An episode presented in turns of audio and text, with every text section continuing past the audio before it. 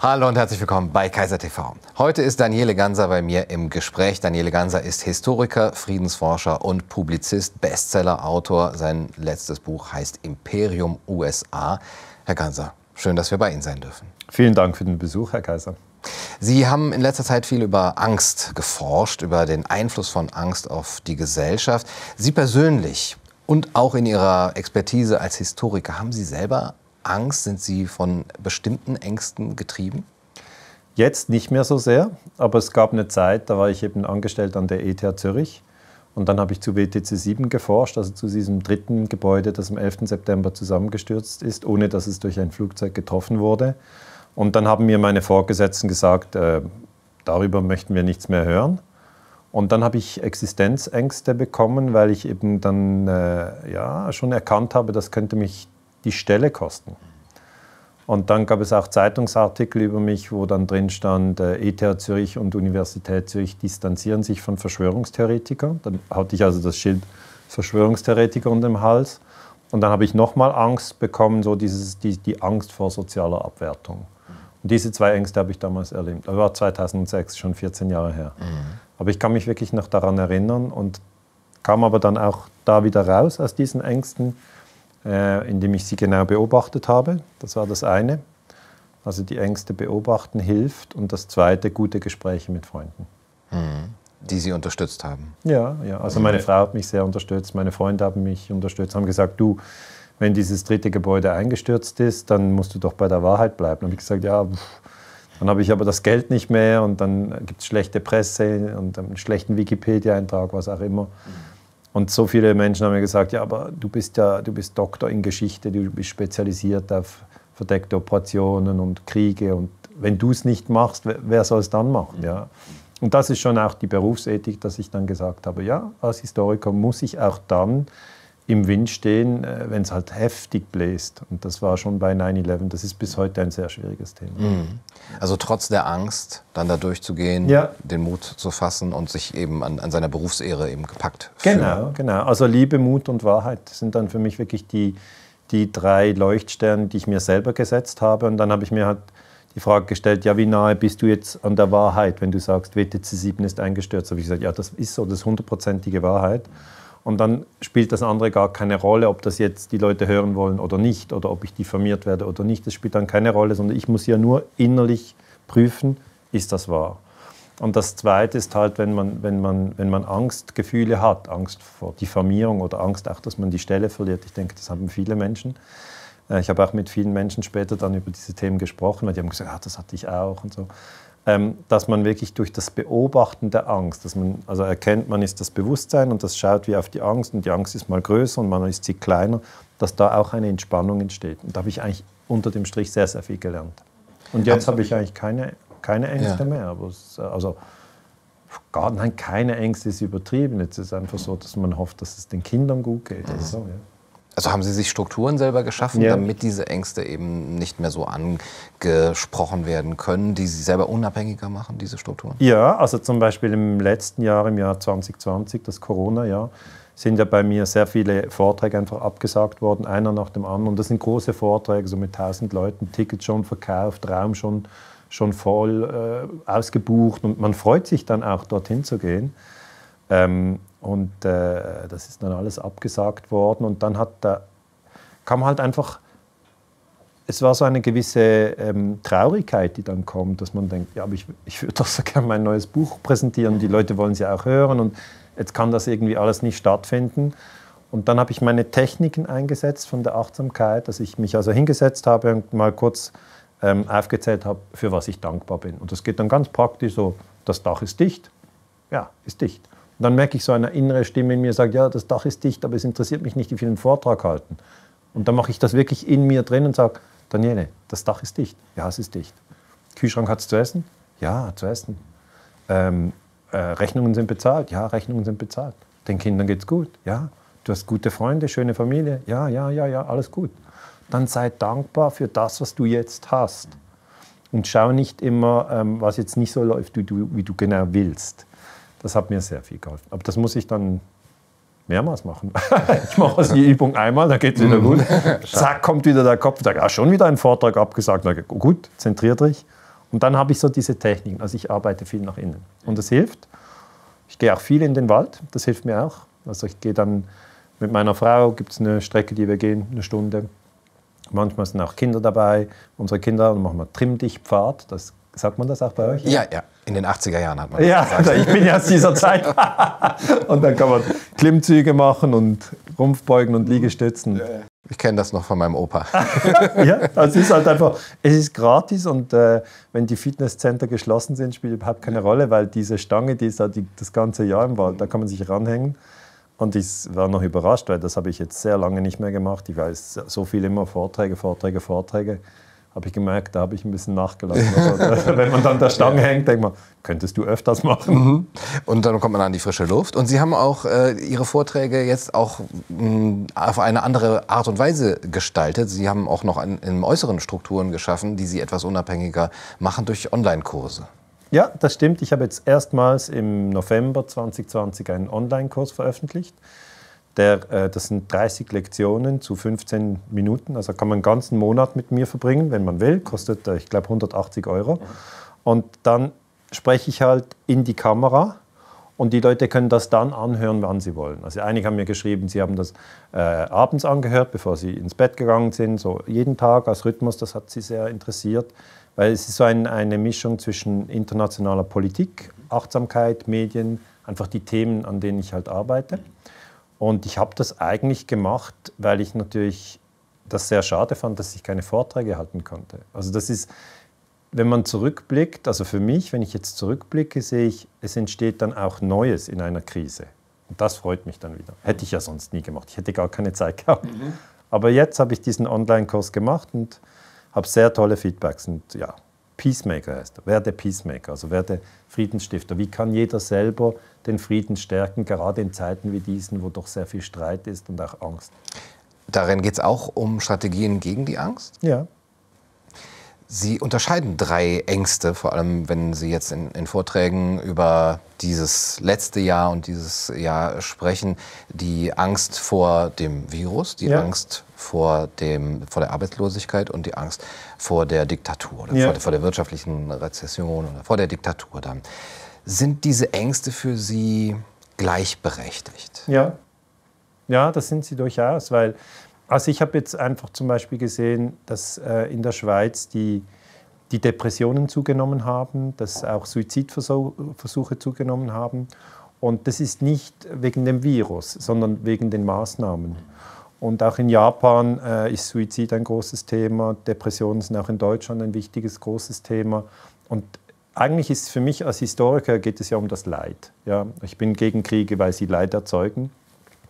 Und die, die Gesamtschau, die wir jetzt haben, wenn wir über das letzte Jahr zurückblicken, sieht man, man wollte Leid verhindern. Ja, man sagt, die Leute sterben mit oder an Corona. Also das ist in Ordnung, wenn man sagt, da muss man etwas tun, weil man möchte ja Leid verhindern. Aber man muss eben auch sehen, dass natürlich Leid entsteht, wenn jemand seine Stelle verliert. Oder wenn jemand zum Beispiel ein Restaurant führt, hat es vielleicht vom Vater übernommen, hat das mit Stolz geführt äh, 10 Jahre, 20 Jahre und dann plötzlich alles in Trümmer, er verliert sein Geld, vielleicht geht noch die Ehe in die Brüche, er kommt in Schulden, das ist auch Leid. Also man kann ja nicht sagen, das eine Leid ist wichtiger, also das, das Leid, wenn jemand äh, am Virus schwer erkrankt und stirbt und für die Familie ist das Leid, ja, das ist Leid. Aber das andere Leid ist genauso groß. Und das dritte Leid ist eigentlich dieses Leid, Angst vor, vor Diktatur, dass die Leute eigentlich sich ihrer Freiheit beraubt fühlen, dass sie sagen, ja, was nützt uns das Recht, dass wir uns immer versammeln dürfen, nur jetzt gerade darf man nicht. Also das ist ja so, das, das ist, das ist dieser, dieser, dieses Dreieck Angst vor Virus, Angst vor Diktatur und Angst vor Armut, das halte ich für völlig gleichberechtigt. Und ich finde es auch wichtig, dass wenn man in einer Situation ist, dass man dann sich selber sozusagen äh, wie mit einem inneren Blick anschaut und sagt, welche Angst ist bei mir? und dann einfach auf einer Skala von 0 bis 10, 0 wäre gar nicht und 10 wäre sehr stark, halt das einschätzt. Weil wenn man mit jemandem dann ins Gespräch kommt und der hat eine andere Angst und die ist auf einem anderen Niveau, dann gibt es den richtig Funken. Ja. Und dass Sie sagen, die sind aber prinzipiell gleichberechtigt, ja. hilft eben die Kommunikation überhaupt erst auf eine fruchtbare Ebene zu bringen. Ja, natürlich, weil so wie wir jetzt sprechen, das ist ja eigentlich, man, man hört sich zu, man, man gibt ehrlich Antworten, man öffnet sich auch, man teilt sich mit. Das ist ja zum Teil total verloren gegangen. Also ich habe von Menschen gehört, die haben gesagt, ich öffne mich gar nicht mehr. Mhm. Ich sage nicht mehr, was ich denke. Und zwar an der Arbeitsstelle, ähm, auch in, in, in, im Freundeskreis kann das passieren. Es kann passieren, ähm, im schlimmsten Fall passiert es in der Familie.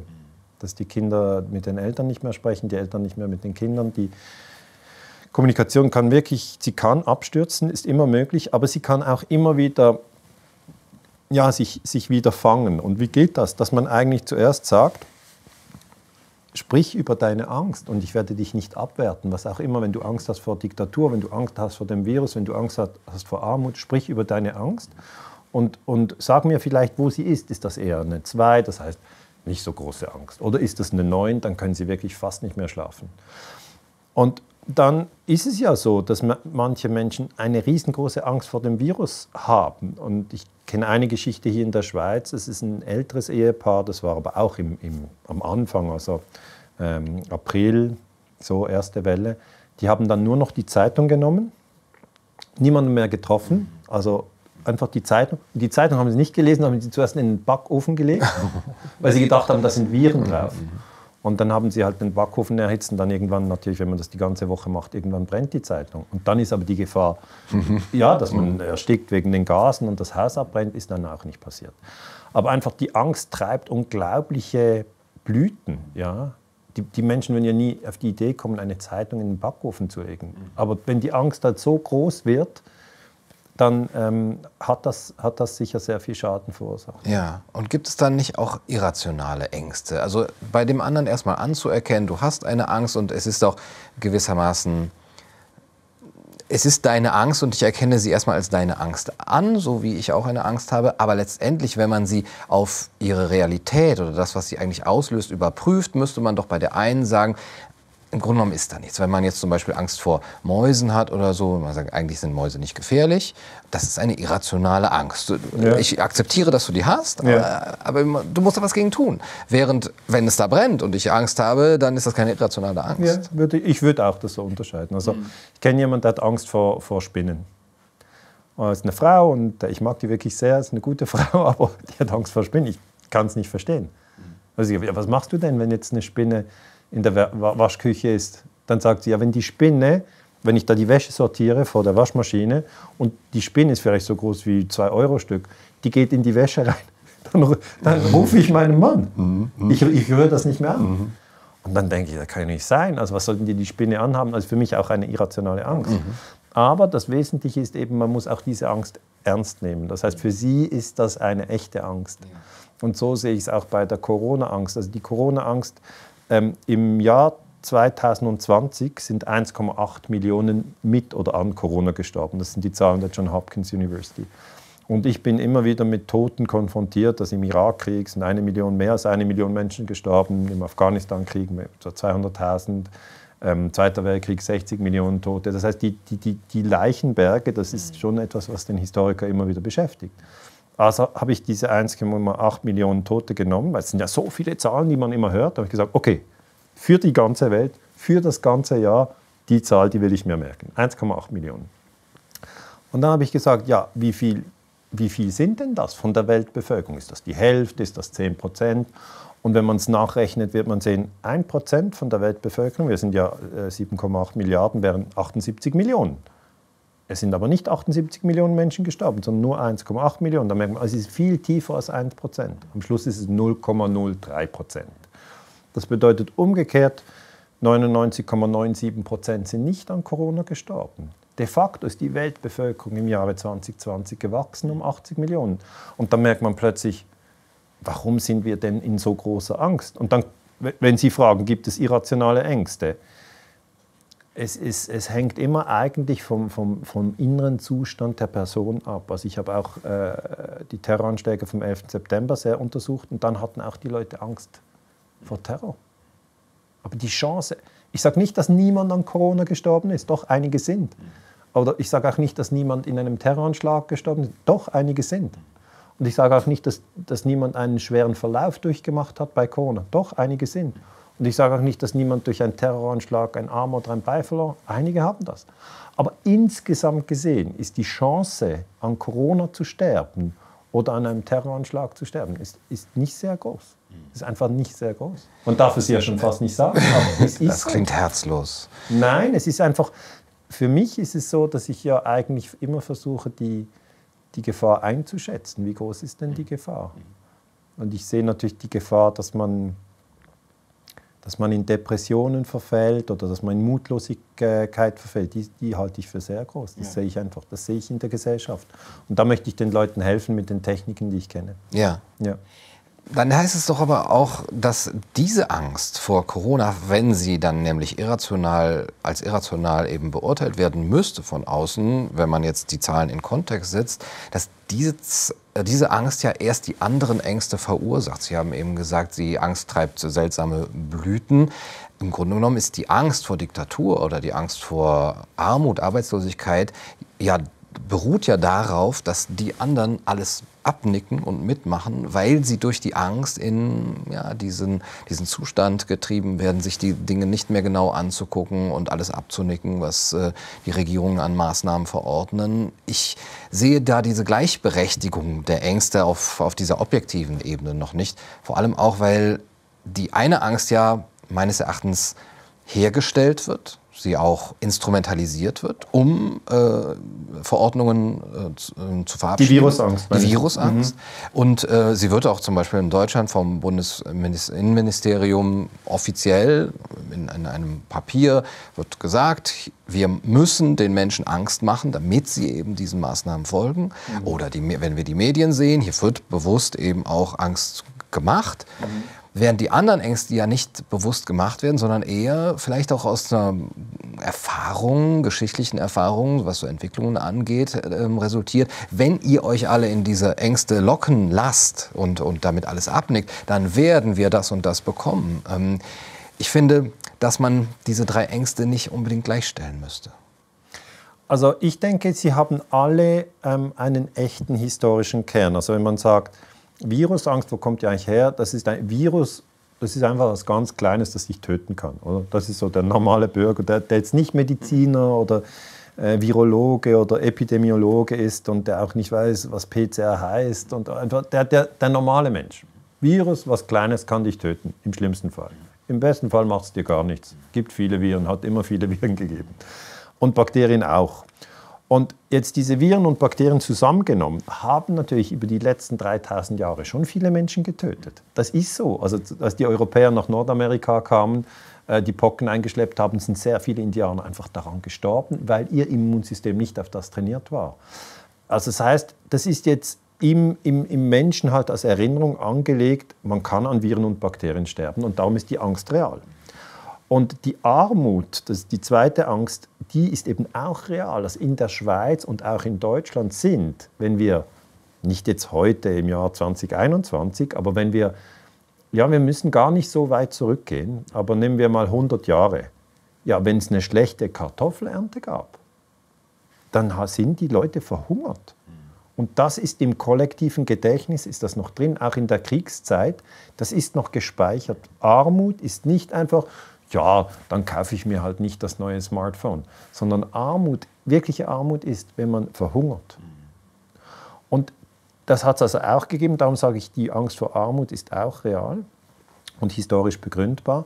Und die Angst vor Diktatur ist auch real. Also im Dritten Reich hat ja Sophie Scholl von der Weißen Rose hat gesagt, wir, wir müssen aufhören mit diesem Krieg. Hitler äh, führt uns in, in, in, den Untergang. Ja, was ist passiert? Die wurde festgenommen und mit ihrem Bruder Hans enthauptet. Das heißt, wenn man eine, eine totalitäre Struktur hat und sich dagegen auflehnt, oder auch bei Stalin im Gulag, ja, da war aber nichts mit, äh, kann, ich, kann ich jetzt äh, Freiheitsrechte genießen, sondern nein, kannst du nicht.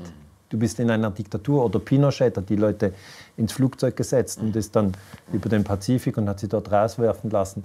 Das heißt, auch die Diktaturangst ist berechtigt und Sie sagen richtig, das, das, das beeinflusst sich untereinander. Man kann jetzt von der Virusangst sozusagen sagen, ja, die andere Angst sind nicht wichtig, wir machen, steuern alles über die Virusangst. Ja. Wenn ich Sie richtig verstehe, haben Sie das gesagt. Ja. Aber es kann auch umgekehrt kommen. Es kann, kann von, von irgendeiner Angst kann das losgehen Und da haben wir noch nicht richtig verstanden, dass jede, dass wir im Diskurs sein müssen. Weil sonst wissen wir gar nicht, was ist das Problem. Wenn wir sagen, unser größtes Problem ist, und dann nimmt man nur eine von den drei Ängsten, dann werden die anderen drei sagen, die anderen zwei Ängste würden sagen, Moment, ihr habt hier die Armut, das Armutsproblem übersehen oder das Diktaturproblem. Also Sie plädieren, wenn wir jetzt uns die mediale Berichterstattung ansehen, eher dafür, die anderen beiden Ängste aufzuwerten gegenüber ja. der sehr präsenten Virusangst. Ja, weil, also ich habe zum Beispiel jetzt gestern einen Beitrag gesehen ähm, im Schweizer Fernsehen, wo wirklich Menschen zu Wort gekommen sind, die, die, äh, die unter Depressionen leiden. Ähm, ich finde, man muss den Menschen auch ein Gesicht geben, weil es ist ja schwierig zu messen. Schwierig zu messen, was ist denn jetzt wirklich diese Angst, wenn man keine Stelle mehr hat, wenn man kein, wir sind ja in, in einem Sozialsystem, wo man doch irgendwie noch ein bisschen Geld bekommt, aber es ist nicht mehr das gleiche Gefühl, wie wenn man selber seine Arbeit macht und dann äh, sozusagen sich sein Geld verdient. Also wenn man ein bisschen Geld vom Staat bekommt, ja, wir füttern dich durch. Äh, aber die Leute leiden und das ist echtes Leiden. Und ich plädiere dafür, dass man dann eigentlich eine, eine Güterabwägung macht und sagt, hm, wenn wir das machen, hilft es hier, aber hier schadet es. Sollten wir es denn überhaupt tun? Also dieses Abwägen, das ist sehr, sehr wichtig in, einem, in, einem, in, einem, in einer Gemeinschaft. Und das sind Deutschland, Österreich und die Schweiz, das sind eigentlich 100 Millionen Menschen, die in diesem Raum leben und die auch Informationen sich austauschen. Und die wollen natürlich herausfinden, was ist denn der gute Weg? Sollte man es wie China machen, totaler Überwachungsstaat, oder wie Schweden, gar kein Lockdown? Halten Sie es für wahrscheinlich, dass sowohl die Corona-Angst als auch die Angst vor Armut, vor Arbeitslosigkeit, vor einer Rezession dazu genutzt werden kann, genau das, was China macht, äh, einzuführen, um den Leuten zu sagen, wenn ihr jetzt Angst habt vor ähm, dem Virus, dann kommen wir mit der Impfung und dann kommen wir auch mit einem digitalen Impfpass und äh, wir müssen das natürlich auch an bestimmte Bedingungen knüpfen. Und wenn ihr Angst habt davor, dass euer Unternehmen pleite geht oder dass ihr arbeitslos werdet, dann kommen wir vielleicht mit einem bedingungslosen Grundeinkommen oder mit ähm, Hilfen, die aber auch an bestimmte Bedingungen geknüpft werden und dann wird das äh, wie im Social Credit System in China? Also ich, ich finde, das ist eines der riesengroßen Themen, vor denen wir stehen. Also was ist denn das Sozialkreditsystem in China? Es, ist, es, es wurde 2013, das ist ja erst, erst ganz neu, für einen Historiker, für 2013 schon lange her, aber für mich als Historiker ist es ganz neu. Ich muss vielleicht kurz, wenn ich ausholen darf, 1989 gab es auf dem Platz des himmlischen Friedens gab es Proteste, weil China ist ja ein Einparteiensystem, nur die kommunistische Partei. Und dann gab es Proteste, auch von Studenten, und dann kamen die Panzer und das wurde halt niedergewalzt. Eine solch direkte physische Konfrontation will die chinesische Führung nicht mehr. Und darum hat sie sich entschieden, dass sie jetzt eine digitale Überwachung aller Bürger macht. Und sie gibt den Bürgern Punkte. Jeder startet mit 1000 Punkten. Und das hat in Rongcheng hat man damit angefangen. Rongcheng, das ist eine Stadt mit etwa einer Million Einwohnern. Dort oben am Gelben Meer, das ist bei Nordkorea, Südkorea, wenn man so will. Aber in China. Und dann finde ich sehr interessant, ich beschreibe das in meinem neuen Buch Imperium USA, haben die Bürger Vorteile gesehen, weil wenn jemand Müll auf der Straße liegen lässt, gibt es drei Punkte Abzug. Da sind alle froh, dass die Straßen sauber sind. Also dieses Sozialkreditsystem hat Vorteile. Aber wenn jemand ein regierungskritisches Graffiti an die Wand äh, macht, dann gibt es 50 Punkte Abzug. Das heißt, man hat nicht nur saubere Straßen, sondern man hat auch jede Kritik an der kommunistischen Einparteien-Diktatur, wie ich sie doch nennen möchte, ähm, eigentlich im Keim erstickt. Und jetzt kommt Corona dazu. China funktioniert jetzt so, dass also Gesichtserkennungssoftware bei den Polizisten hier in der Brille drin ist. Die haben so eine Brille. Und dann wird hier schon eingeblendet, Bürger so und so hat so und so viele Punkte. Und das ist für mich einfach totalitär. Und wir sind jetzt in einer Situation, wo man das in Europa und Nordamerika auch einführen könnte, wenn man nur sich fragt, ist das technisch möglich? Die Antwort ist ja. Mhm. Weil ähm, diese ganzen Computer haben genügend Speicher und Rechnungsfähigkeit und die Artificial Intelligence kann auch das alles einzeln immer ablegen und überwachen und dann wird jede, jeder Post, den man macht in den sozialen Medien, wird sofort eingefügt ins Sozialkreditsystem. Und wenn das eine kritische Äußerung gegenüber Präsident Xi Jinping ist, dann wird da sofort natürlich Punkteabzug gegeben. Und das ist eben die Angst vor Diktatur, die ich dann auch in China sehe bei den Menschen, dass sie sagen, ein Teil findet das super. Und diejenigen, die in der Opposition sind, die sagen, ja, wir können keinen Schritt mehr machen, mhm. passt auf, dass das bei euch nicht mhm. passiert. Mhm. Also wenn das hier wäre, dieses Social Credit System, könnten Sie Ihre Bücher vielleicht anfangs noch schreiben, aber Sie könnten sich dann nicht mehr fortbewegen oder nicht mehr zum Arzt oder würden keine Versicherung bekommen? Ja, also ich würde sehr schnell alle Punkte verlieren. Das ist, das ist mir schon klar, weil ich kritisiere zum Beispiel, dass die Bundeswehr ähm, Serbien nicht hätte bombardieren dürfen, weil das ist illegal, ein Verstoß gegen das UNO-Gewaltverbot. Ähm, ich habe gesagt, äh, Obama, äh, das ist ein äh, er hätte den Friedensnobelpreis nie äh, erhalten dürfen, weil er hat Libyen bombardiert, hat Syrien bombardiert. Nochmal, also ich kritisiere immer wieder die Machthaber im Westen. Ähm, ich habe auch gesagt, äh, Angela Merkel hätte die Bundeswehr nie nach Syrien schicken sollen, weil was wir hätten denn die Deutschen gedacht, wenn die, die syrische Armee in Deutschland sozusagen mit Flugzeugen aufgekreuzt werden. Das heißt, ich habe immer wieder Kriege kritisiert. Ähm, und das ist natürlich eigentlich die, die Kernkompetenz des Staates. Und wenn da äh, kritische Historiker sozusagen dem Präsidenten oder Premierminister oder Bundeskanzler sagen, hey, hier, du hast gelogen und hier hast du getötet und das ist Unrecht, nee, ich wäre sofort meine Punkte los. Also das ist so. Und darum will ich ja auf keinen Fall chinesische Verhältnisse. Aber Sie haben vorher gefragt, ob jetzt mit Corona chinesische Verhältnisse kommen könnten. Ja, könnten schon, aber müssen nicht. Also man kann jetzt sagen, wir führen eine digitale, einen digitalen Impfpass ein und nur noch wer geimpft ist, darf fliegen. Das wäre möglich. Aber wollen wir das als Gesellschaft? Ich sage nein. Ich möchte das nicht. Aber dann werden andere dafür argumentieren und da werden wir im Diskurs bleiben. Und in, in China ist es einfach so, wenn man in diesem Sozialkreditsystem halt ähm, zu wenig Punkte hat, darf man dann ein Jahr lang nicht fliegen oder ein Jahr lang nicht Zug fahren. Oder dann, wenn es nach einem Jahr immer noch nicht besser ist, gar nicht mehr. Also da wird eigentlich die ganze Gesellschaft mit diesem System äh, reguliert und ich kann mir schon, rein theoretisch könnte ich mir vorstellen, dass die ganze Welt, also wenn Sie mal eine ganz dunkle Vision wollen, mhm. im Jahre 2030 in einem Sozialkreditsystem ist wie China. Und dann wird man sich zurückerinnern ins Jahr 2021 und sagen, ja, da, da, haben wir noch solche Interviews geführt, wir konnten das auf YouTube posten und die Leute konnten da einen Kommentar schreiben. Ich fand, das, das ist schon lange vorbei. Sie meinen, da wird die Erinnerung noch erlaubt sein oder wird die Geschichte Nein, ich, da auch? Ich, ich, sehe einfach hier eine unglaublich dynamische Entwicklung und ich sage, wenn, wenn uns die Freiheit wichtig ist, also die drei Ängste korrelieren zu, zu, zu Grundwerten. Die Angst vor dem Virus korreliert zum Wert Gesundheit. Gesundheit ist ein hoher Wert. Unbestritten. Darum ist ja die Angst vor dem Virus berechtigt. Die Angst vor der Diktatur korreliert zur, zum, zum Grundanliegen Freiheit. Auch das ist absolut berechtigt. Ja? Und die Angst vor Armut korreliert natürlich zu, zum, zum Anliegen, dass man eine Arbeit haben will. Das ist auch völlig berechtigt. Man wird nicht zu jemandem geben und sagen, Gesundheit und Freiheit ist nicht so wichtig, Hauptsache du hast Arbeit.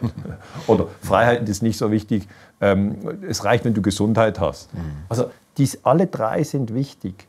Und ich finde, wir, wir stehen jetzt wirklich im, im 21. Jahrhundert vor der Möglichkeit, dass wir das auch einfordern, dass wir sagen, nein, wir wollen keinen Überwachungsstaat. Wir bilden uns unsere eigenen digitalen Plattformen, auf denen tauschen wir uns aus. Wir können das mit Blockchain auch verschlüsseln. Wir machen dezentrale Strukturen. Also vieles ist ja auch möglich. Ich sage nicht, es muss Global China sein, mhm. sondern ich beobachte einfach in China, für mich ist China eine Diktatur. Ich muss das ganz offen sagen. Es ist für mich nicht, äh, es, ist für mich, es ist für mich auch dann wieder überraschend, wie über China berichtet wird.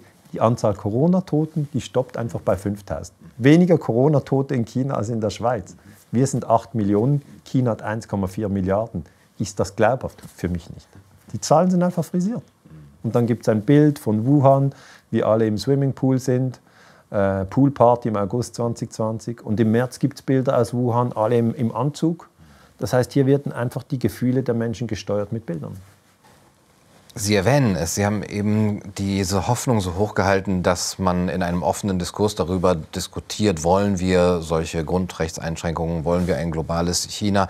Jetzt werden die, die das einführen wollen, ja nicht äh, uns vor diese Wahl stellen und sagen, ah, wir hätten hier für euch so ein System, möchtet ihr das? Und diskutiert mal offen äh, und, und unvoreingenommen darüber, sondern äh, es wird auch viel Propaganda geben. Mhm. Sie forschen viel über äh, Propaganda und die Art und Weise, wie das Ganze verpackt wird und wie auch diejenigen diffamiert werden, die eben sich dagegen stellen. Man sieht das jetzt zum Beispiel bei denen, die zum Beispiel gegen einen digitalen Impfausweis oder digitalen Impfidentitäten auch sind, ähm, dass die eben dann als unsolidarisch gebrandmarkt werden. Ja, ja. Was äh, schätzen Sie, wie äh, groß sind die Wahrscheinlichkeiten, dass die Menschen aus zum Beispiel Ihrer Forschung, aus der Geschichtswissenschaft überhaupt, äh, aus der Vergangenheit lernen, wie damals Propaganda eingesetzt wurde und Mechanismen erkennen, oh, Moment, das habe ich äh, auch schon mal heute gesehen. Ich hoffe natürlich, dass einige diese Mechanismen dann auch zur Kenntnis nehmen, aber es könnte auch sein, dass es nicht gelingt. Also es ist wirklich jetzt, also ich habe zum Beispiel gesehen, dass Sucharit Bhakti sehr diffamiert wurde.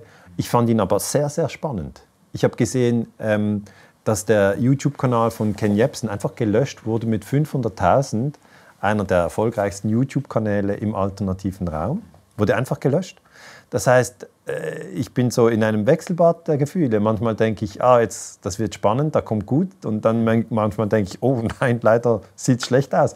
Also wir wissen nicht, wohin die Reise geht. Aber ich denke, was sicher jetzt notwendig ist, ist, dass man wach ist.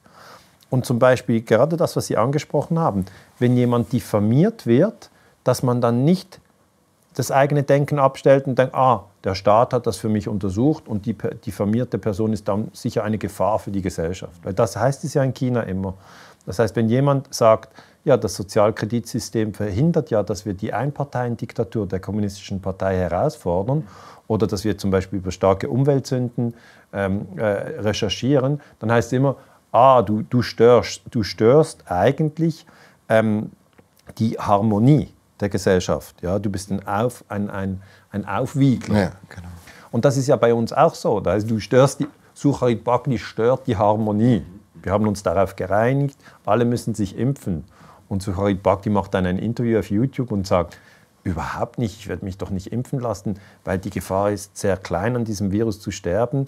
Und wenn die, die Impfung nicht erprobt ist, ist das einfach ein schlechtes Angebot. Und dann sagt er das. Und ich finde, wir sind mündige Bürger und wir sollten das hören können. Ich möchte nicht, dass es nur noch wie in China einfach heißt, so macht ihr das und dann folgen die.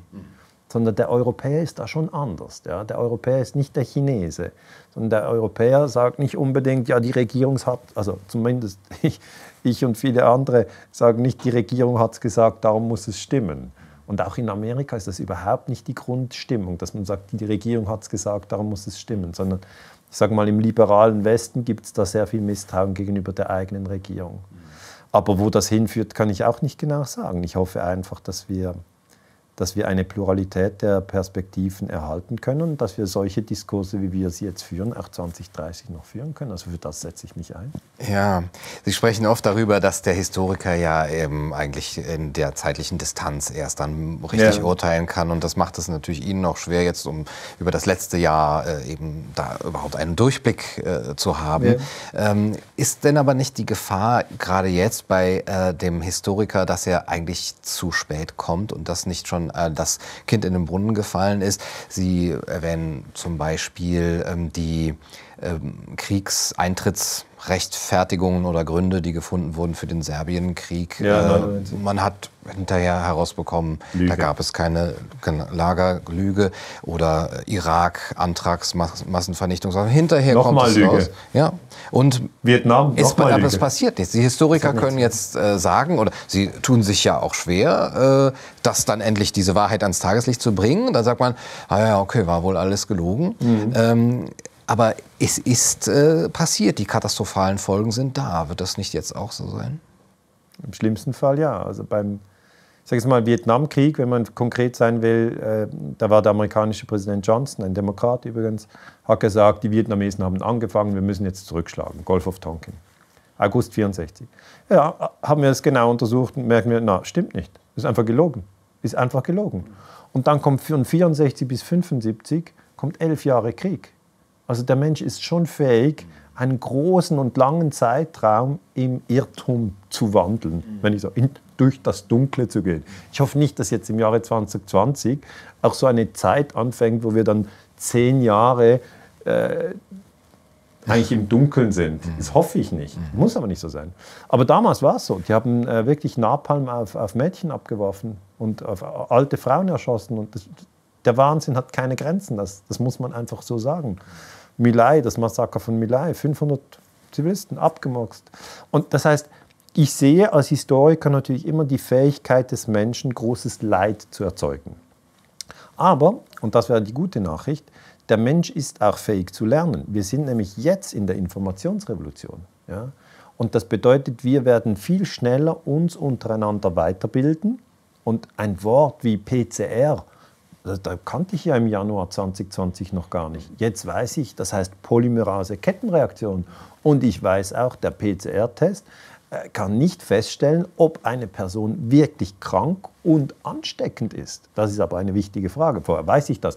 Das weiß ich aber nicht aus, aus der Süddeutschen Zeitung oder aus der Tagesschau, sondern das weiß ich aus alternativen Medien, weil dort das PCR-Thema natürlich sehr intensiv diskutiert wird.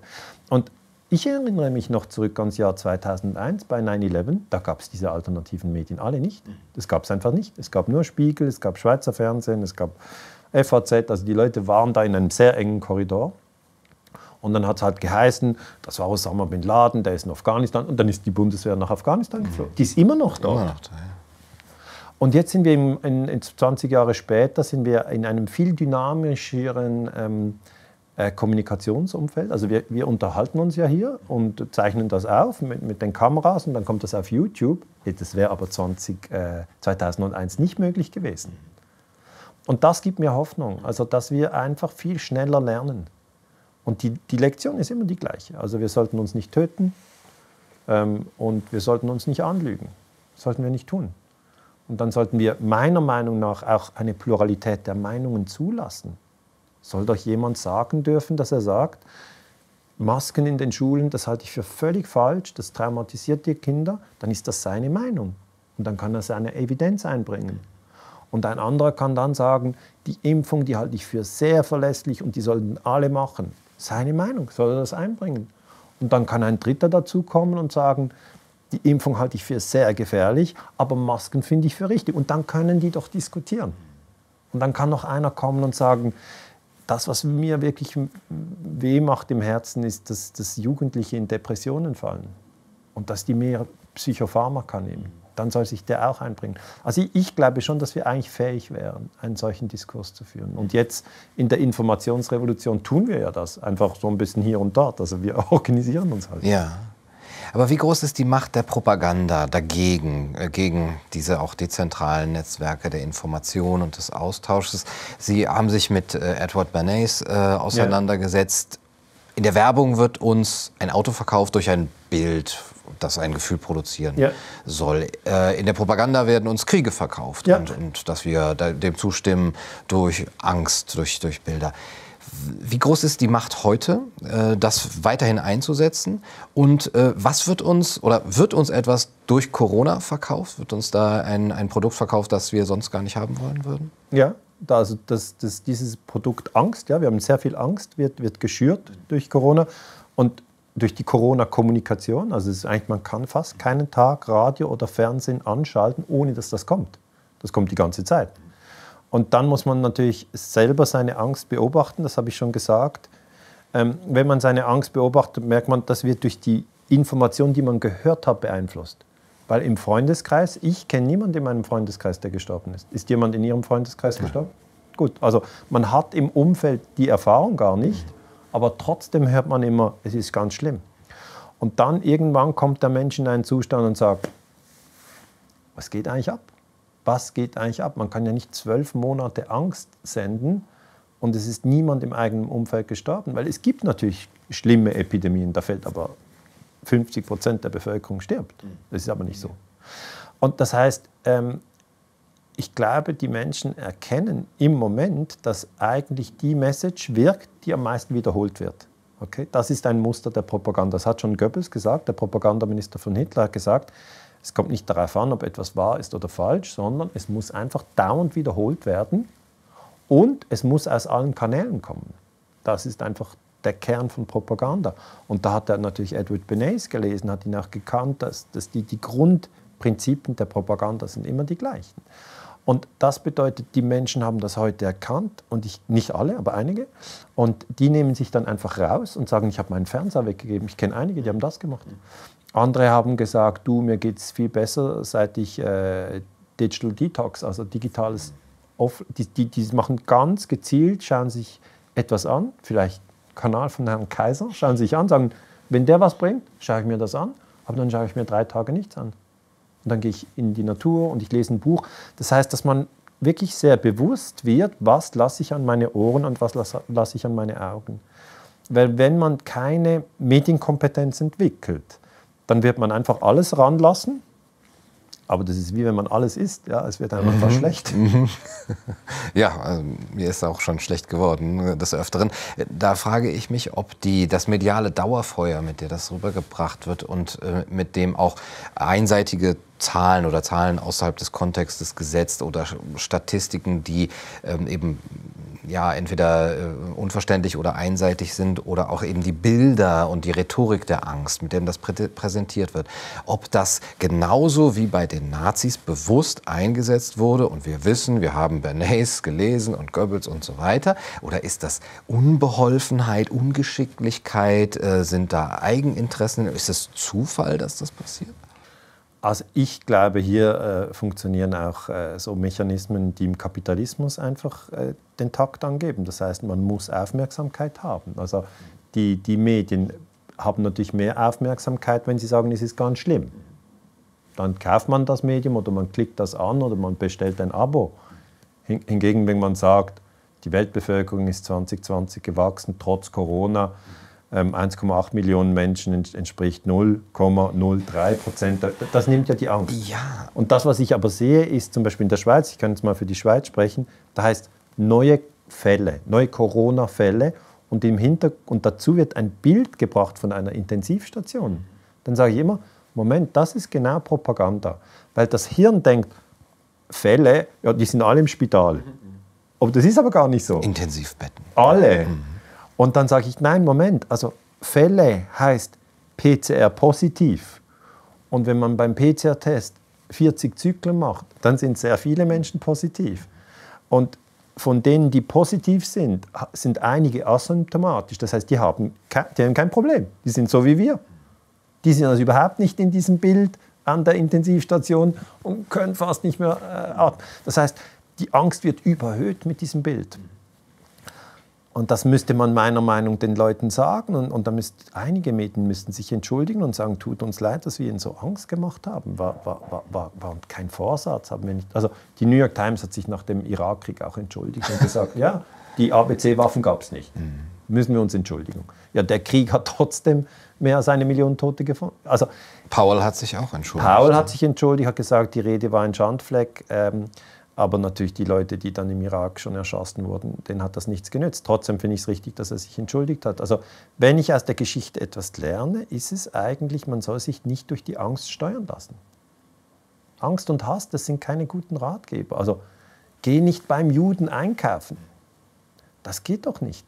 Das geht einfach nicht. Und äh, diese, diese, diese Diffamierung, die wir jetzt wieder haben, äh, die mag ich als Historiker nicht, sondern ich sage, jeder soll doch eigentlich das Recht haben, sich einzubringen in den Diskurs, ohne dass man dann abgewertet wird. Es gibt ja Abwertung von beiden Seiten. Ich sage nicht, dass nur irgendwie, aber einfach versuchen, ohne Abwertung über die Ängste zu sprechen. Das wäre für mich ein, ein großer Gewinn. Wenn wir das schaffen, im, im 2021 wäre das super. Ich finde, im 2020 haben wir das nicht so gut gemacht. Mhm. also ja, haben, wir noch, haben wir noch ein bisschen ja, Potenzial. Ja. Sie sprechen jetzt von der Eigenlogik der Aufmerksamkeit äh, in den Medien, Genau. kapitalistische. Ja. Ähm, Ich würde mir aber vorstellen, wenn ich äh, Absatz machen möchte, wenn Ja. ich Klicks, Zuschauer, Leser gewinnen möchte, dann könnte ich doch auch noch mal richtig äh, für einen Skandal sorgen oder für Aufmerksamkeit sorgen, indem ich das Narrativ hinterfrage, dass ich sage, passt auf, das kann man ja dann auch populistisch und eben sehr äh, eben so polemisch machen. Die Regierung will uns verarschen. Ja, Rubicon hat das gemacht, oder? ja? Rubicon, die, die Internetzeitung hat das gemacht. Die Rubicon, In, in dem Stil? ja, sie hat schon gesagt, traut denen nicht und so und hat, hat auch Zuwachs bekommen. Nur, Ja. Problem ist, wenn Sie jetzt von der Virusangst wechseln in die Diktaturangst, sind Sie am Schluss immer noch in Unruhe. Also Sie sind ja dann nicht in einem zentrierten, glücklichen, friedlichen Zustand. Und eigentlich möchte ja der Historiker helfen, dass wir zu einem zentrierten, glücklichen Zustand kommen. Also ich mache das vielleicht so sagen, wir haben, ich habe so viele Kriege studiert, also wirklich im Detail studiert, dass ich sage, das ist nicht gut für uns. Und dann haben wir andere Dinge studiert wie Armut, ja, Gesellschaften, zerrüttete Staaten, Failed State, wo die Leute wirklich nichts zu essen haben. Auch ohne Krieg hat einfach hat nichts funktioniert. War das auch nicht gut. Und dann haben wir gesehen, ja gut, also ein gewisses materielles Niveau, wenn jeder eine Waschmaschine und einen Kühlschrank hat und genügend Kilokalorien, dann sollte das gehen, ja. Jetzt haben wir das alles. Österreich, Deutschland, Schweiz, alle haben einen Kühlschrank. Alle. Das ist aber keine extrem große Dankbarkeit, dass wir einen Kühlschrank haben. Oder alle haben fließend warmes Wasser. Das heißt, wir haben schon, aber auch keine große Dankbarkeit dafür. Das heißt, wir verlieren sehr oft die Dankbarkeit für die Dinge, die wir schon haben und kommen dann in die nächste große Angst. Und ich habe einfach gesehen, im Kalten Krieg hatten die Leute Angst im Westen vor den Kommunisten oder vor dem Atomkrieg. Ja, Atomkrieg, heute hat niemand Angst vor Atomkrieg, das ist vorbei. Jetzt ist Virusangst. Aber zwischendrin war noch Terrorangst, Angst vor Osama bin Laden. Jetzt ist er, Terror interessiert wieder niemanden mehr. Und so sehe ich eigentlich, die Angst, die wechselt so schnell ihr Kostüm, dass wir ja genau hinschauen müssen und sagen, was geht denn da ab?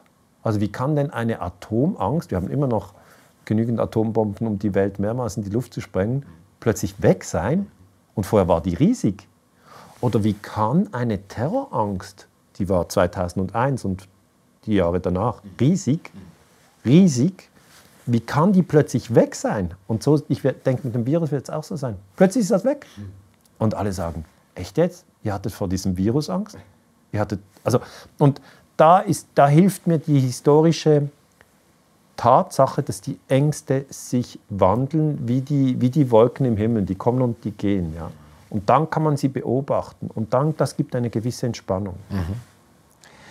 Aber als die Angst vor dem Terrorismus da war nach 9-11 und es dazu geführt hat, den Patriot Act zu begründen und äh, viele, viele Grundrechtseinschränkungen, Überwachung, da war auch der äh, kritische Widerhall in den Medien bei den Intellektuellen auch noch relativ groß nach Ja. meinem äh, Empfinden. Das hat zwar alles nichts gebracht, aber es wurde schon durchschaut. Das ist ein Vorwand, um Dinge einzuführen, die man sowieso in der Schublade hatte. Ja, das sehe ich wie Sie. Also das ist so. Ja. Es gab da mehr, mehr Kritik. Man hat gesagt, wir wollen die Bürgerrechte jetzt nicht weggeben und alle überwacht werden. Warum ist die jetzt nicht da, wo genau das Gleiche geschieht?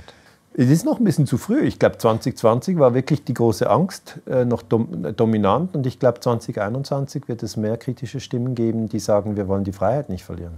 Also ich glaube, das Thema Gesundheit hat vielleicht 2020 dominiert, aber vielleicht wird äh, Freiheit und, und, und vielleicht auch Arbeit 21, 22, 23 dominieren. Also die Angst nimmt ja dann mit der Zeit ab. Es gibt dann eine Corona-Müdigkeit. Und man sagen, ja, das ist dieses Cry-Wolf-Syndrom. Wenn es immer heißt, Achtung, Achtung, du wirst morgen sterben und du lebst immer noch. Dann denkst du, ja, was ist jetzt? Aber das wissen die doch auch und dann kommen sie einfach mit einer neuen Angst. Genau, ein mutierter Virus. Ja, klar. Nee, ist ja, Ja. läuft ja schon. Ja, ja. Aber ich sage, die, die Entwicklung meiner Meinung nach könnte schon noch mal so sein, dass wie nach 9-11 die Menschen sagen, wir wollen den Überwachungsstaat nicht. Edward Snowden hat ja dann vor allem sehr stark darauf hingewiesen, dass jetzt die Technik da ist. Ich meine, das ist etwas, was mir als Historiker sehr auffällt. Im Jahre 1990, das ist jetzt wirklich schon 30 Jahre her, mehr als 30 Jahre, hatten wir in der Schweiz einen sogenannten Fission-Skandal, habe ich auch in meinem Buch Imperium USA dargelegt, einfach, dass die Leute sich daran erinnern. Fischen sind so Kartonblätter und auf diesen Blättern wurde halt zu jedem Bürger, also nicht zu jedem, aber zu einer Million Bürger in der Schweiz, Menschen in der Schweiz, auch Ausländer, wurde ähm, einfach Information gesammelt. Hm. Also man hatte eine Fische, da stand drauf, äh, er hat demonstriert gegen ein Atomkraftwerk oder er hat Sympathie für die kommunistische Partei oder was so, so Dinge, wo man sagt, das ist aber ganz gefährlich. Und da musste aber damals mussten die Polizeibeamten, die Bundespolizei musste hingehen, sich die Person merken. Ja, es gab keine automatische Gesichtserkennungssoftware mit Artificial Intelligence in Smartphones, das gab es alles nicht. Da musste er ins Büro, da musste er es abtippen und zum Beispiel Friedrich Dürrenmatt, bekannter Schweizer Schriftsteller und natürlich auch kritischer Geist, hatte eine Fische. Später hat er sich die angeschaut und gesagt, ja, die, die Adresse stimmt gar nicht mehr, weil ich habe ja umge mit dieser Frau bin ich auch nicht mehr. Also die Fische waren nicht up to date. Und jetzt vergleiche ich mal den Fischenskandal 1990 mit der Schweiz mit China 2021. Wenn Sie in China heute einen Post machen, das geht sofort ins soziale Kreditsystem rein. Es wird analysiert, wenn Sie mit der Kreditkarte zahlen, wenn Sie sich was Kritisches, das wird alles real-time. Und niemals wird die Regierung sagen, dieses Sozialkreditsystem, wir haben lange darüber nachgedacht, es schränkt die Freiheit der Bürger zu stark ein. Wir haben damit jetzt aufgehört. Das wird sie nicht machen. Und auch die NSA macht ja das Gleiche in den USA. Die National Security Agency, Edward Snowden hat vor allem vor der NSA gewarnt oder auch von Apple und Amazon und Google und alle die großen Tech-Giganten, die machen ja genau das Gleiche. Die sammeln für jede einzelne Person alle Daten. Das heißt, über mich und über sie gibt es bei Amazon schon einen Datensatz und auch bei Apple und auch bei Google. Der Datensatz wird wohl nicht so groß sein. Aber der Cambridge Analytica-Skandal hat ja uns gezeigt, dass man diese Datensätze zusammenbringen kann. Und dann hat man so wie eine, eine, eine digitale Kopie von uns, eigentlich mit ziemlich interessanten äh, Merkmalen. Und da muss ich sagen, das ist nur 30 Jahre vom Schweizer Fischenskandal 1990 zum Jahr 2021. Und das ist den Leuten nicht bewusst. Also die technologische Entwicklung hat uns viel Gutes gebracht. Ja? Wir können hier das Video aufzeichnen und online legen. Das ist ein Vorteil. Da freut uns doch, oder? Aber der Nachteil ist, diese ganze technologische Entwicklung hat uns auch den Überwachungsstaat viel, viel näher gebracht. Ja. Ich habe manchmal das Gefühl, es sind eben so kleine Bonbons, die man uns gibt. Guck mal, was ihr alles könnt. Ja? Und ihr könnt yeah. äh, ein Google Selfie Maps. machen, äh, Google, Google, Maps und TikTok Du findest dann die Pizza schneller. genau. Aber naja, das hat natürlich auch seinen Preis. Was noch weiter zurückliegt, ist zum Beispiel, Sie berichten auch darüber, ähm, der Putsch in Guatemala, der ähm, auch durch eine Propaganda, durch einen Konzern ja. äh, heute Chiquita, ja. ähm, eben ins Leben gerufen wurde, weil die eigene Interessen drin haben. Das heißt, wenn man das, das ist ja nicht das Einzige, wo auch solche ähm, Agenten, Economic Hitman und so weiter ja. eingesetzt John wurden. Perkins, ja. Genau. Und man sieht, oh, das läuft schon offensichtlich sehr, sehr lange. Ja. Ähm, was ist heute der, ähm, oder ich muss, Sie haben eben schon Apple und, und Google und äh, die, die großen die Tech-Unternehmen Tech, äh, erwähnt. Äh, ist das das, was vor 70, 80 Jahren lief, jetzt auf globalem Maßstab? Also ich habe schon den Eindruck. Ich hab, es ist ja eine unglaublich rasante Zeit, wie sich alles verändert. Wenn Sie 54 den Putsch in Guatemala ansprechen, da war eigentlich das Hauptproblem, die Bevölkerung war arm, also Armut. Wenn wir die drei nehmen, war Armut wirklich das Thema. Es war jetzt nicht Virus oder Diktatur, sondern Armut. Und dann hat Jacobo Arbenz, das war halt der Präsident in Guatemala, gesagt, dann mache ich eine Landreform. Weil um Armut zu bekämpfen, muss man eigentlich den einzelnen Menschen die Möglichkeit geben, sich zu ernähren. Und das waren Bauern und die waren halt alle beim Großgrundbesitzer angestellt und der hat sie ausgepresst und dann auch getötet. Und dann hat Arbenz gesagt, na gut, jetzt machen wir das so, wir nehmen von den Großgrundbesitzern das Land und verteilen es an die einzelnen kleinen Bauern, dann können die Subsistenzwirtschaft machen. Also können sie was anbauen und die Familie kann was essen. Wenn es Überschuss gibt, können sie auf dem Markt das austauschen mit an. Das ist ja in der Geschichte eigentlich der normalste Wirtschaftskreislauf. Also eine, eine, eine, eine normale Ag äh, Agrarwirtschaft. Jetzt, der amerikanische Konzern ähm, Chiquita, oder damals hieß eben United Fruit, hat dann verloren, weil sie eben von diesen ganzen Großgrundbesitzern, äh, äh sie hat, ihnen, ihnen gehörte das ganze Land. Ja? In Guatemala. Amerikanischer Konzern hat also Besitzungen in Guatemala. Und dann haben sie die Regierung gestürzt, also die Regierung Arbenz wurde gestürzt durch die CIA. Das ist ein Verstoß gegen das UNO-Gewaltverbot, das ist total illegal, aber in den Medien irgendein Chaos in Guatemala, wir wissen nicht genau, vermutlich Kommunisten. Äh, und dann äh, haben sie die Regierung gestürzt und die Landreform rückgängig gemacht. Mhm. Das heißt, ich sage mal, dass die Bürger ähm, umgebracht werden und belogen werden oder dass die Bürger, dass ihre Rechte beschnitten werden, das ist eine ganz, das ist eine uralte Geschichte, das ist nichts Neues.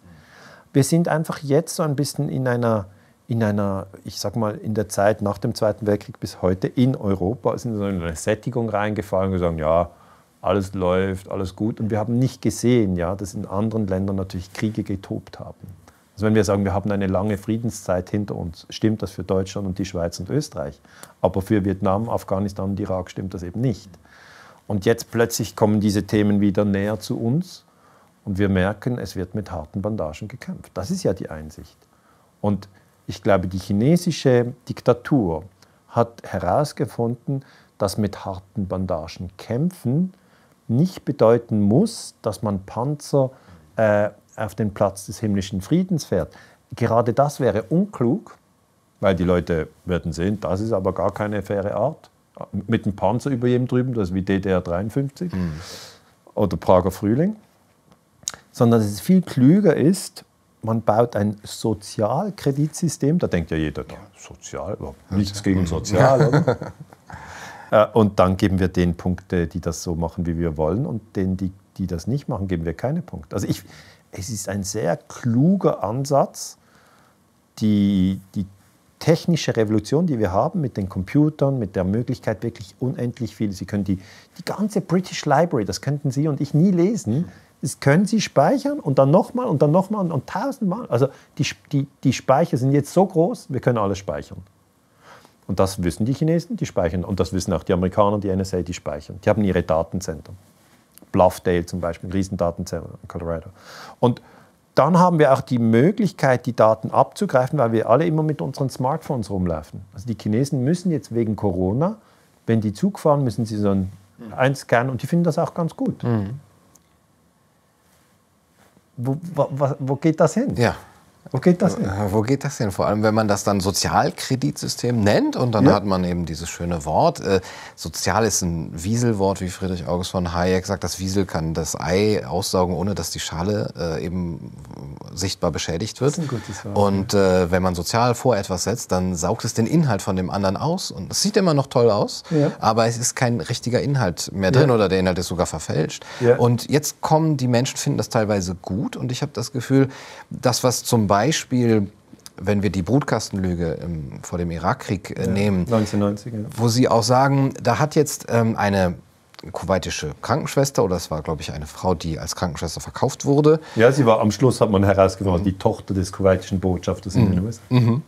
Die hat eben gesagt, hier werden die Babys aus dem Brutkasten und so weiter. Und jeder, der jetzt gefragt hätte, Moment, wer sind Sie überhaupt? Haben Sie dafür Beweise? Ist da eine Legitimation? Sollten wir da äh, glauben? Wäre als herzlos und unsolidarisch eben gebrandmarkt worden. Und jetzt habe ich das Gefühl, wir sind alle hier in der Gesellschaft solche kuwaitische Krankenschwestern, weil wir ja immer sagen, Moment, da ist doch jemand gestorben. Und jeder, der jetzt hinterfragt, Moment, ist der denn war der schon alt vielleicht? Oder in, was ist das Verhältnis ja. zu, zu Was ist das Durchschnittsalter der Toten? Was ist das Durchschnittsalter? Ja. Würde jetzt genauso als herzlos und, und solidarisch, unsolidarisch gebrandmarkt werden? Also ich sehe es wie Sie. Also die, der Vergleich zu dieser Geschichte mit Kuwait, darf ich die noch mal erzählen? Mhm. Einige kennen das nicht. Aber Saddam Hussein ist im August 1990 vom Irak nach Kuwait einmarschiert. Das ist illegal, darf man nicht. Man darf nicht mit Panzern über die Grenze fahren. UNO-Gewaltverbot. Hat er gebrochen. Und dann war das amerikanische Volk eher so ein bisschen zurückgehalten und gesagt, ja, Kuwait war, ich glaube, mal Teil vom Irak und die haben sich das irgendwie jetzt wieder geholt und überhaupt, da geht es um Öl und es war einfach keine Kriegsbegeisterung da. Und dann ähm, muss, also muss, die Propaganda muss immer auf die Gefühle. Die geht immer auf die Gefühle. Und dann war hier das Gefühl nicht die Angst, sondern die Wut. Man kann auch mit der Wut viel machen. Das hat man so gemacht, man hat gesagt, dieses Mädchen, 16-jähriges Mädchen, ist vor dem Kongress aufgetreten, einem Ausschuss des Kongresses, hat dazu geweint. Achtung, sie hat geweint, das wurde gefilmt. Wir, wir, sind ja jetzt auch während Corona über Bilder gesteuert, irgendjemand im Anzug und irgendwelche Zahlen, die wir nicht verstehen. Und dann hat dieses Mädchen gesagt, die Soldaten von Saddam Hussein sind nicht nur nach Kuwait, die sind dort ins Spital und dort sind sie zu den Neugeborenen, haben die genommen, haben sie auf den Boden geworfen, die Brutkästen mitgenommen. Also herzlos, wie sie sagen, herzlos. Und dann waren die Leute wegen, Bush hat das immer wiederholt. Also das zweite, das zweite Gesetz ist eben Wiederholung. Das erste Gesetz ist Ziele auf die Emotion und das zweite ist Wiederholung. Und dann hat Bush immer wieder wiederholt, wiederholt, wiederholt. Und dann haben die Leute ab in den Krieg, wo ist das? Irak, Iran, ist das das gleiche Land? Also die haben ja keine Ahnung, gehen dorthin. Und dann wird wieder, wenn man jetzt sagt, es geht um Gesundheit, ja, wird wieder ein Teil der Story wird ausgeblendet. Die Amerikaner haben depleted Uranium eingesetzt, weil das ist eben sehr stark panzerbrechend. Also man kann mit so einer Patrone einen irakischen Panzer wie Butter. Aber dann hab, hab, gibt es Uranstaub dort. Und das hat die amerikanische Regierung den eigenen Soldaten nicht gesagt und auch nicht den Irakern, die dann irgendwie so Kriegstrophäen mitgenommen haben, noch ein Stück von einem Panzer und so. Und erst später kam dann raus, amerikanische Soldaten sind krank, bekommen Krebs, und irakische Soldaten bekommen Krebs oder auch Altmetallhändler bekommen Krebs. Und plötzlich haben wir gesagt, ja, auf diesem Material gibt es ja da noch depleted Uranium, das sind, das sind Rückstände. Und da sage ich, es ging nie, es ging nie um die Gesundheit der Bevölkerung. Sonst hätte man es den Soldaten gesagt. Hätte man einfach gesagt, Leute, die Geschosse, die wir einsetzen, sind, sind giftig, nichts anrühren. Dann hätte ja niemand das mitgenommen. Die haben es mitgenommen ins Schlafzimmer hingelegt. Und das war auch das Gleiche im, im Vietnamkrieg. Man, man, hat wirklich Napalm eingesetzt und man hat Agent Orange eingesetzt. Es ging nie um die Gesundheit der Bevölkerung. Darum bin ich jetzt auch überrascht, wenn man so tut, ja, Gesundheit ist uns so wichtig. Dann sage ich, und die Pestizide? Also, also was jetzt? Und das bedeutet zusammengefasst, jetzt werden Leute wach, die kennen die Brutkastenlüge, die wissen, dass mit den Gefühlen gespielt wird. Und das ist ein, ein neuer Zustand, also wirklich, wo man, wo man wacher wird. Und ich glaube, das wird durch die Informationsrevolution getrieben. Und das ist auch das, was Sie machen. Darum habe ich gerne Ihnen ein Interview gegeben, weil ich es toll finde, wie Sie die Leute wacher machen, Aufklärung vermitteln, ohne Angst zu schüren. Ja. Und das, das brauchen wir mehr. Wir brauchen, um zum Abschluss nochmal zu fragen, vielleicht auch mehr an Gemeinschaft, die jetzt uns ja genommen wird, die wir nicht so gut ausleben können. Sie haben das mal ganz schön gesagt, dass im Grunde genommen uns solche Gemeinschaftsgefühle ja auch äh, verkauft werden, beziehungsweise uns Produkte verkauft werden mit diesem Appell an, an Gemeinschaftsgefühle, mit diesem Bild, die Emotion, da hast du Freunde und so weiter. Ja. Trink eine Cola, dann ja. bist du ein, mein Freund. Genau. Und, und die Leute trinken das, die Cola alleine. genau. Es ist eine Illusion dann. Und wenn man das steht unten dran, Friendship or Love und alles, das steht genau, alles. Genau. Das geht ja nicht um die Kohle, sondern um das Gefühl. Ja, Genau, also man kauft das Gefühl, aber eigentlich kauft man äh, das Produkt. Ja. Und äh, wenn man das weglässt, das Produkt, ja. ähm, dann hat man auch das gleiche Gefühl, indem genau. man sich mit Freunden trifft. Ja. Was würden Sie vorschlagen außerhalb dieser Informations... Ähm, ja, gegen Propaganda oder ich weiß nicht, wie man das nennen sollte, also diese Aufklärung. Aufklärung. Ja, ich finde schon Aufklärung. Mm. Wie kann man die Menschen so zusammenbringen, wie kann man Strukturen aufbauen, dass sie auch sich unabhängig machen gegenüber dem, was jetzt eben ihnen erzählt wird und sie selber auch aus der Angst rauskommen? Also das, was ich wichtig finde, ist, dass man im 1 zu 1 Gespräch bleibt oder auch in der Gruppe, dass man also nicht denkt, ah, weil jetzt ein Virus da ist, kann ich niemanden mehr treffen. Ja, wenn wir beide jetzt in der großen Virusangst wären, würden wir uns ja nicht treffen. Aber wir beide sind doch unabhängige Denker und wir können sagen, das Risiko können wir gut eingehen. Also man kann sich treffen, ja, man kann sich treffen und austauschen und das sollte man auch tun. Und das ist der erste Schritt das Ganze vor dem Computer ersetzt das normale Gespräch, wie wir es hier führen, Auge in Auge. Man, der Mensch nimmt so viel wahr, wenn er wirklich zusammen im gleichen Raum ist. Das sollte man tun. Und das sollte man sich von keiner Stelle verbieten lassen. Ähm, der zweite Punkt ist der, wenn man sich trifft, denke ich, ist es ganz wichtig, eine Auslegeordnung zu machen und sagen, darf ich ganz ehrlich fragen, hast du große Virusangst oder hast du kleine Virusangst? Hast du Angst vor Diktatur oder ist Angst vor Armut für dich ein Thema? Weil dann kann der andere darüber sprechen und sagen, stimmt, ja, also, und dann kann einer sagen, ich habe einen Freund, der hat mir wirklich gesagt, du, für mich ist im Moment Angst vor Armut das Thema. Ich habe null bei Virus, aber bei Armut bin ich bei einer sieben, weil ich habe echt schon lange keine Einnahmen mehr. Und ein anderer Freund, der ist sehr wohlhabend, der hat gesagt, Angst vor Armut, null, habe ich gar nicht.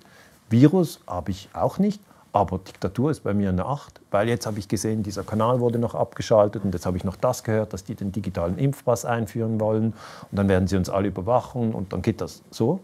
Und dann kenne ich jemand anderen, der sagt, nein, Virusangst ist bei mir gerade sehr hoch. Wir hatten jetzt gerade alle den Virus und wir waren so geschwächt, so lange geschwächt. Also äh, was ist das andere? Armut und Diktatur? Das, das sehe ich gar nicht. Ich mhm. bin wirklich jetzt vom Virus geschwächt und überhaupt mein Vater ist an Corona gestorben. Also Virusangst ist bei mir bei 8. Mhm. Und wenn man das mal als Auslegeordnung hat, dann ist wirklich ein, ein, ein wertschätzender Diskurs möglich. Mhm. Und, und ja, das sind die zwei Tipps. Also erstens sich treffen, nicht denken, ja, wir haben ja Computer, können wir das Treffen weglassen? Nein, Treffen ist viel, viel, war viel cooler. Mhm, mhm, ja. ja. sich treffen. Äh, und das Zweite ist, äh, wenn man sich trifft, wirklich auch die andere Angst gelten lassen und nicht sagen, du hast jetzt aber die falsche Angst, sondern jeder kann ja dann eigentlich aus seiner Erfahrungswelt berichten und das ist, das ist wertvoll. Das ist immer wertvoll, wenn sich die Menschen austauschen. Ja. Ein schöner Appell für den wertschätzenden Diskurs. Ja, friedliche also, Kommunikation. Ja, ganz genau. Sind wir ein bisschen weggekommen im letzten Jahr, oder? Müssen wir wieder hinkommen. Müssen wir wieder hin, ja. Also ist ja nicht so, dass wir sagen, ah, haben wir jetzt halt verloren, mhm. macht nichts, mhm. müssen wir uns nicht zurückholen. Mhm. Sondern da sage ich, nee, der Mensch ist so ein soziales Lebewesen, wir brauchen die friedliche Kommunikation. Und auch wenn man mal ganz andere Meinungen hat, ja, äh, man kann trotzdem zusammen ein gutes Essen einnehmen, was trinken und, und, und zusammen lachen. Und das, das, tut uns allen gut. Ja. Herr Ganser, vielen Dank für das Gespräch. Ich danke Ihnen, Herr Kaiser. Das war's für heute bei Kaiser TV. Ich hoffe, das Interview hat euch gefallen. Bis zum nächsten Mal. Macht's gut.